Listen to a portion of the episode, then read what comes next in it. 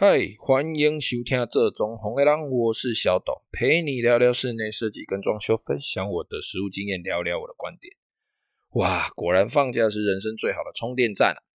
假期期间哦，我来开了一个 IG 哦，可以来追踪一下。我发现啊，我朋友跟我讲说，如果你现在再不学会怎么样精通 IG，然后要开一下社群软体的话，你很快就会被嫌说你有老人臭了。我跟他听过的惊喜啊！好了，那我开了一个 IG 哦，大家可以有事没事来追踪一下哦。IG 的名称是 I N T D E S 点 W O R K E R，Intdes 点 Worker，这种红围狼就对了。I N T D E S 点 W O R K E R，我会把这个资讯呢放在我的说明栏里面。好，那这个 IG 上面呢会不定期的分享一些资讯，或者会分享一些呃未来看怎么跟 Podcast 搭配的一些方式啊、图片啊，或者是小影片啊之类的。那也会 po 一些有空的话，如果我有空的话，会 po 一些工作的实况之类的，让大家更了解这个产业，也让大家更了解自己的家。好了，那我们今天要来干嘛呢？身为一个室内装修生活干话知识型的 Podcaster，我们来做几件事情。我来分享一些装修的豆知识。如果你是听众啊，你有收听我的节目，那我觉得那就是对我来说，对各位来说都是，对我们彼此来说都是一种收获。哦，对我来说，我发泄了我的情绪，我找到可以说话的对象，即使是对着麦克风，但是我觉得，诶，我的听众有收到了，他们有收获了。那我就觉得非常好，我非常的开心。那如果，嗯、大家并不是说，哎，听完之后好像没什么感觉，但是你有学到东西，但是好像派不上用场啊，哦，没关系。当你听到别人在讲这些事情，哦，装修怎么样，怎么样，怎么样，哎，你听到他讲的是错的，哦，那你可以分享给他，哦，请他来收听一下我的节目，听听看我的想法是如何。啊，如果说他不听，然后他做的事情明明就是错的，然后又在那边干干叫，然后他又是工班，如果他是号称自己是专业人士的话，那就有必要矫正一下，哦，用你听到的知识，你学会的知识矫正它就好了。知识，哦，脑袋里面的知识不是拳头，哦，不是用拳头那个被搞崩了的知识矫正它，请用你脑袋里面的知识矫正它就可以了。好了，干话讲完了，冬天快过完了。春天要来了，差不多要到了冷气机开始运转的时候了。今天呢，我们就来分享几个冷气机的豆知识啊，让你省几个荷包，也让你省几个心。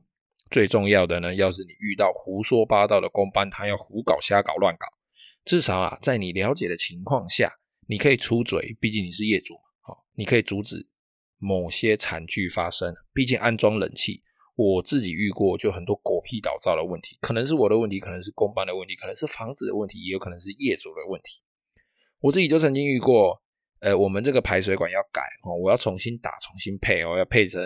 内就是暗管配在里面哦。结果这个排水管的房子在设计的时候呢，它并不是所有的管汇集到一支干管，就是很多支细的管汇集到汇集到一支粗的，它是很多支细的并排在一起。那我们师傅在打的时候，其实没有发现，他打打打打打，不小心啊，他要打前面这一只，但是不小心稍微轻轻的碰到了后面那一只，管子就裂了一个小小的洞，但是没有人发现。直到装修完成之后啊，业主在吹冷气才发现，哎呦，怎么会二楼开冷气，一楼在漏水？我们检查完之后才发现，哇，是我们自己的问题。那没办法啦，摸摸鼻子嘛，我们得负全责，把它处理到好。那业主也是非常好哦，他。我们就处理好，那他也不追究其他什么问题啦。那我们自己啊，也曾经遇过说，哎，我要安装吊顶式冷气啊。所谓吊顶式冷气，就是那种挂在天花板上，然后会用天花板封起来做隐藏式的空调的那一种，那个叫吊顶式冷气。那我要安装吊顶式冷气的时候，我要钻洞嘛，好，在天花板上钻洞，钻那些吊挂的螺栓啊。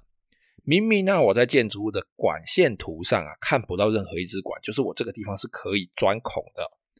哎呦！结果在钻那个冷气的吊挂孔的时候，在浅到不可思议哦，大概是一点五公分的位置哦，一点我才钻进去不到，大概一点五公分到两公分左右，这个这个深度啊，就钻破了水管，那水就哗直接就喷下来。一点五公分钻到水管是什么概念？如果你今天要挖鼻屎哦，你要 open side 的时候会比较深层的嘛，你那个手指头大概第一节都要抠进去。一点五公分是什么样子的概念？就大概是你指甲上面那层要剪掉的白白的那一层进去你的鼻孔而已，其他你那个后面粉红色的指甲跟你的手指的肉都不能够进到鼻孔的范围，大概就这么浅。哦，在这么浅的地方，居然有水管在那边哦。一般来说，水管大概至少在三四公分处哦，甚至更深哦，因为水管会在钢筋跟钢筋的中间啊。好，那怎么会在一点五公分的位置呢？那显然就是房子的问题了。那没办法，我们还是得处理嘛，哦，就帮业主处理好了。那么好朋友的装修厂呢，也遇过业主要求的，他购买的是冷暖的机型，然后这个机器有冷气跟暖气哦。那它是一样是吊顶式的冷气哦，一样是吊上去封起来，哦，有留维修孔没留维修孔，反正不管，反正就是吊上去了，要冷暖的。那这是我好朋友的装修的案子哦。那这个冷气的厂商呢，他装完之后呢，我也不知道他有没有对型号嘛，哦，然后我朋友他们就开始装修嘛，哦，然后风啊、木板啊什么的、油漆啊，哦，开始灯具什么都装啊，弄弄弄弄弄都弄弄弄弄到快好了。然后大概在去年十二月底的时候，那个时候寒流来嘛，非常非常的冷，然后屋主已经在整理房子了哦，就是东西准备要搬进去了，都要进去住了，很冷，想说开个暖气，哎，发现没有暖气啊，暖气没有作用。结果一查之下才发现，冷气厂商装错机子啊，要冷暖的结果，他把它装成单冷的。那整个天花板跟等等那些什么灯具线路等等的相关设备，通通都要拆掉，冷气要收了没？整个要重新安装哦。那其实后来他们怎么称，怎么怎么去处理啊？我就没有向下追问了。毕竟这样的问题实在是太过夸张了，我实在是不忍直视啊。好了，大过年的讲了一堆可怕的哦，我们拉回来哦。我们来分享一下冷气的斗知识哦。来，第一个哦，我家的坪数到底要用多大的冷气？好啦，那一个空间啊，比如说你家的卧房、你家的客厅啊，如果说你知道你家是诶那个空间封闭空间是几坪哦，那就没问题。那如果说你不知道那个坪数怎么算哦，可以去听一下我们之前的集数哦，有坪数的详细教学哦。那我这这边快速提一下，基本上你就是把。哎，这个面积的平方公尺哦，去乘以零点三零二五这个常数哦，那出来的数字就是坪数了。然后我们再把坪数呢乘上五百千卡，五百千卡小时的这个数字，然后再除以两千五百卡啊，不，两千五百千卡小时，那就是我们需要的冷气度数。那这里千卡是指我们每坪的冷房能力。啊，我知道我这样讲一定超复杂，复杂到爆炸，那你一定听不懂。好，那我就给各位一个简单的分辨方式哦。一般的住家呢，一个冷气吨几吨哦，一吨的冷气吨哦，可以管多大呢？可以管三平的大小。所以如果你的房间是五平，那你就是需要一点八吨到两吨的冷气。那如果我的房间是十平，咋赔，好，我就是需要三点五吨的冷气。如果我的客厅是十二平，那我就是需要四吨的冷气。那尽量都是无条件进位，直到数字足够哦。那这是一个简单的分辨方法。那如果说你有西晒，你有顶楼的问题，那就是稍微再往下加，或者是去询问你各位的专业的同胞、专业的设计师、专业的冷气师傅。好，那再来冷气斗知识二：冷气吹凉了就把它关掉，会热的时候再打开会比较省电。好，拜托别傻了。冷气最耗电的时候呢，其实就是在压缩机，我们冷气压缩机启动的瞬间。尤其现在都是变频冷气哦。当冷气侦测到冷房足够的时候，其实它会自动进入低耗能的模式。那如果这个时候你吹凉了，它要准备进入低耗能，你就把它关掉。好，那它会没有办法侦测，它直接就关掉了。你再把它打开，它会先转一波，先启动一波，先吹一波给你看哦，然后它才会再再继续侦测吧。那其实呢，你一直开开关关，这中间的瞬间电流啊，你有多留几次啊，你就要多付多少钱哦。因为它启动的瞬间，其实那个电流量是比较高一点，并且啊，如果说我们用变频的这个冷气啊，你再吹吹吹吹吹，你就正常这样吹嘛，你再搭配电风扇啊、循环扇啊，其实会有更好更好的冷房效果，可以省下更多的冷气费。好，那再来冷气的豆知识三，冷气吹起来臭臭的，是不是那个冷气管线？乱接，然后外面的那个臭臭的空气跑进来啊？错，大错特错。如果说你的新冷气吹出来有味道，百分之八十不是冷气机的问题，因为新冷气通常不会这样子，通常我们第一个检查的都是排水管的沼气回忆，因为排水管它就会排到这个污水沟嘛。好，那可能它这个中间没有做所谓的存水弯去阻挡沼气回流，那这个沼气你再一开水流下去，空气被往上挤，它就挤回来我们的冷气机里面，冷气机会因为这样坏掉哦。所以如果说哎一打开开下去不是正常的味道，那就麻烦新机子就要马上检查了。那如果说你家的冷气已经用了一阵子了，那某天你在吹吹吹吹吹，哎，吹到一半，哎，发现有味道，那你就要检查冷排哦，就是你把冷气前面那个盖子打开，网子拿下来，哦，后面那个很像铝片的薄薄一片一片的东西，检查它是不是发霉哦，是不是脏掉了？那看一下你手中的滤网是不是脏掉了，是不是发霉了？哈，把它洗一洗。因为啊，其实很多人都误解啊。冷气是把外面的空气抽进来，经过冷却之后再吹进来家里哦。其实不是这样子的。其实冷气它的冷却原理是这样子啊，它把你呃这个房间，我这个空间里面的空气啊，它会吸进去你的那一台机器里面，就你现在抬头看到的那个冷气里面，它把它吸进去，它里面会有个冷排，那个冷排是冰的哦，它是冰的，它的冰来自于哪里呢？它的冰就是来自于室外机，室外机会把那个冰经由那个管线这样子送进来。然后再送出去，哦，它是一个循环。那你房间里面的冷气呢，被抽进来之后，经过那个冰冰的地方呢，那个空气就会因为接触到冰冰的，然后空气也会跟着变得冰冰的，它就会吹出来。哦，空气经过冷却之后吹出来，所以呢，它是把你房间的空气吸进去变冰之后再吹出来。不管怎么样，它都是你房间的冷气，不，房间的空气还是你房间的空气哦。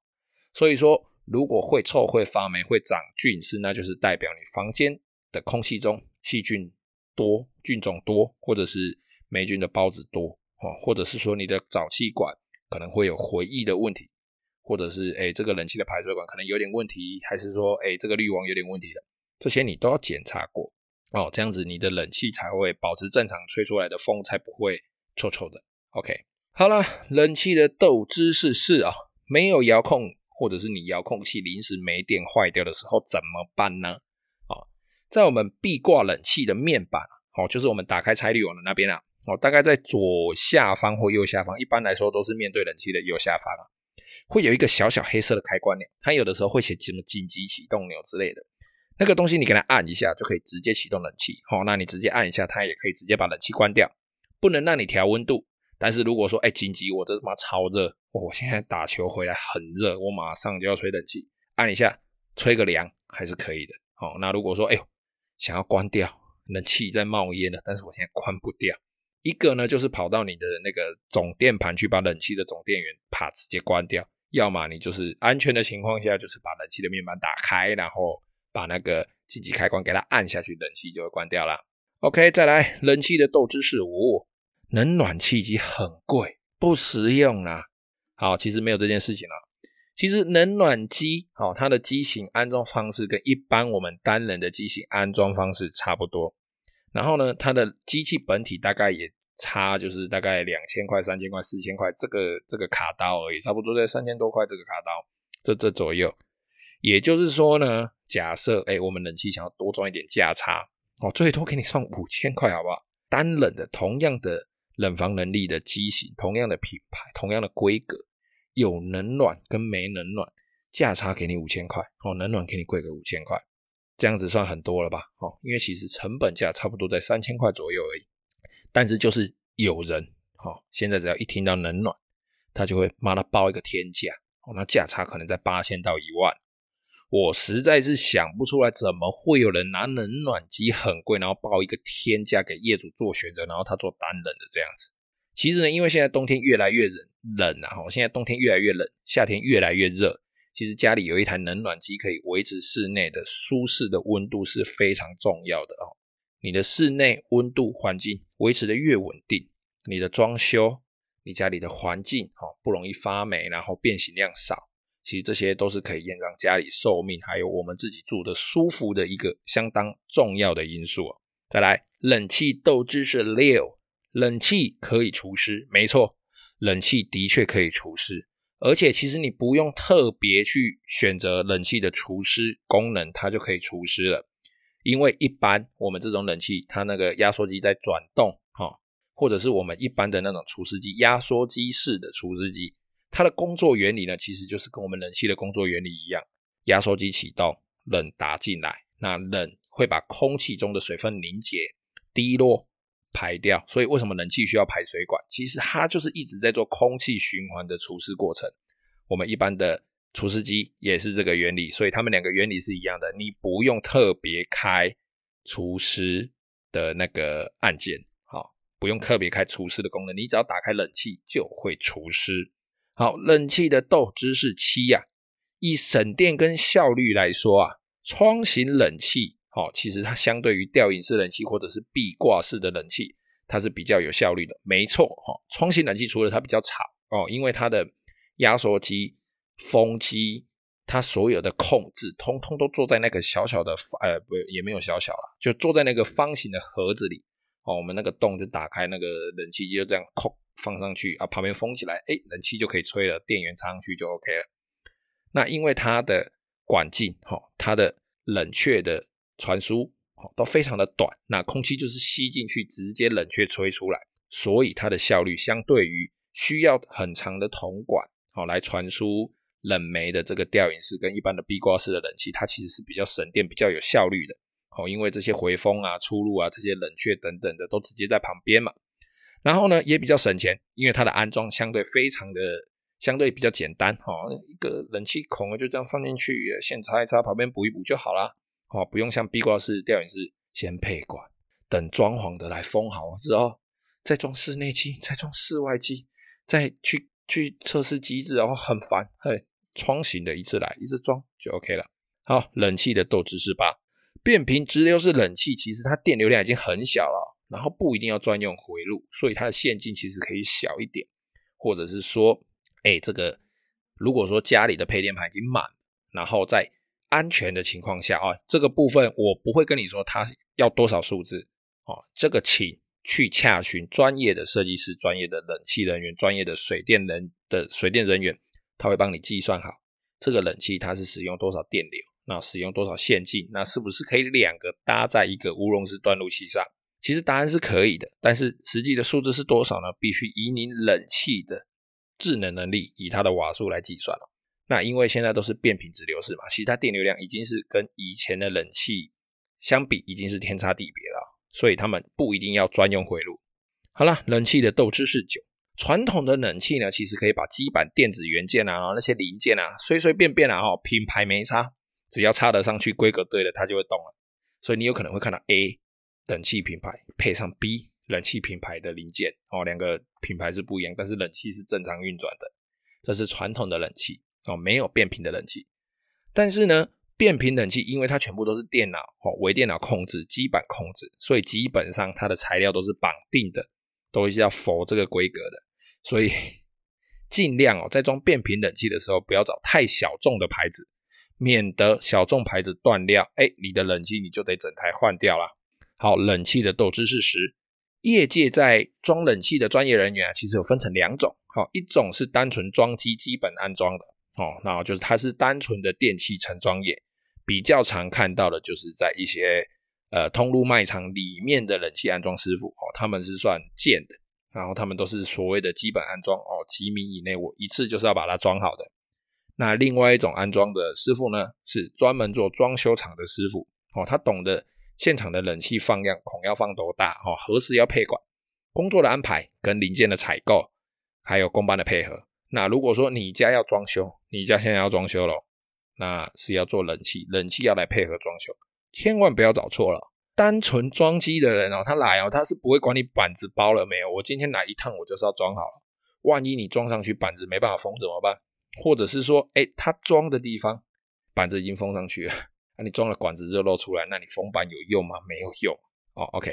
他们几乎都是来啊，装一趟就要跟你装好就要收钱了，然后你管线卡到木座，其他什么奇奇怪怪的东西，你就会非常非常的头大。所以如果说你是装修的案场，就一定要找专门做装修厂的冷气师傅哦。这个你在找在询价的时候都可以问，然后因为他们的价格其实都已经差不多西迪亚给了。一台机器基本上中他们赚多少钱？基本上大概整个业界行情不会超过两千块，除非你有其他特殊的需求。好了，以上是今天的节目。介绍了十个冷气斗知识啊。好，那有些没想到的、没讲到的、没讲清楚的，大家有问题就可以寄信给我，或者是追踪我的 IG I N T D E S 点 W O R K E R，追踪这种红黑狼，了解更多。今天的节目就先到这边，谢谢你的收听，拜拜。